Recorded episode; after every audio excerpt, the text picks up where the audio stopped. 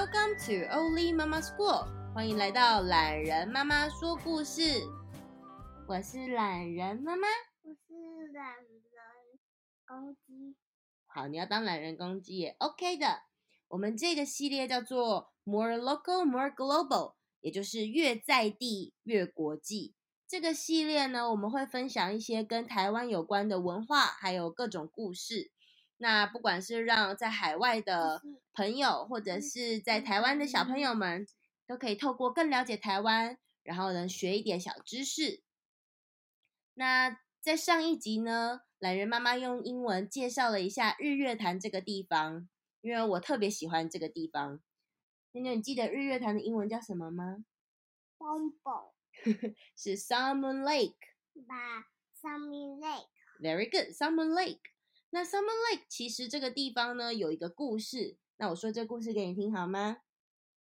传说啊，在这个地方有一个大尖哥跟一个水社姐。大尖哥跟水社姐是一对非常友善，然后很认真工作的夫妻。有一天，他他们大家就是在种玉米的时候。大家都在辛苦的工作，突然之间，轰隆轰隆轰隆，哦，好像是大地震，地动天摇，山崩地裂。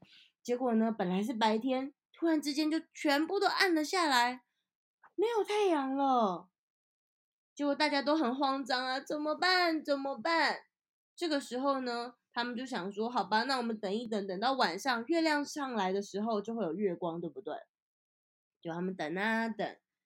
然后呢，月亮就上升了，还好有月光，他们把早上的工作还是辛勤的完成。结果又突然之间，轰隆轰隆，发生什么事？地震了，然后地动天摇，天崩地裂，月亮怎么样？又不见了。大家就在想怎么办？怎么办？这个时候呢，勇敢的大尖哥跟水社姐就说：“大家不用害怕。”不然这样子好了，我们呢来替村民们想办法，我们一起去找一找，看看怎么办才可以把太阳跟月亮找到，好吗？所以他们就到处找，到处找，到处找。这个时候，他他们就看到有一个呃湖边，也就是这个潭，然后他们在这边看一看，居然呢有看到有两只龙在这个湖里面，哦，好像在玩一样。他们就走近一看，是在玩什么啊？好像是两个火球，原来是太阳跟月亮，有两只龙在湖里面玩太阳跟月亮，哎，他们就在想怎么办呢？要怎么样才可以把太阳跟月亮拿回来啊？这个时候有个老伯伯经过了，哦，你们好啊，我呢是这两只龙的奴隶，我在帮他们辛苦的工作，你们呢只要去找到宝物。把这个宝物拿过来就可以杀死这两只龙，但是这宝物啊，在阿里山的山上哦。那听完这件事情之后，大尖哥跟水色姐就马上跑跑跑跑跑跑去了阿里山，然后他们就徒手拿着铲子啊，拿着手啊，就是用手这样拨拨拨拨拨，不停的拨拨拨拨拨拨土啊什么的，诶，还真被他们找到了那两个宝物，一个呢是金色的剪刀 （scissors）。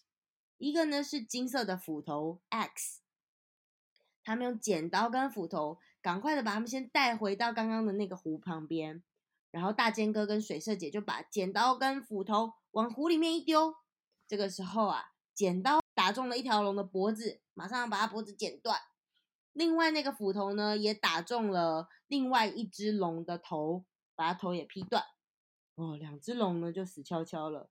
这时候太阳跟月亮。就被释放了，可是他们他们还是一般的人呐、人很小很小，太阳跟月亮很大很大，怎么办呢？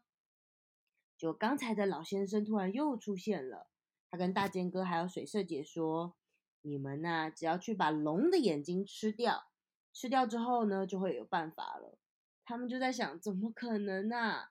可是也没有办法啊，现在就只剩下太阳跟月亮了。大家如果再不想想办法的话，是不是世界上就要没有太阳跟月亮了，对不对？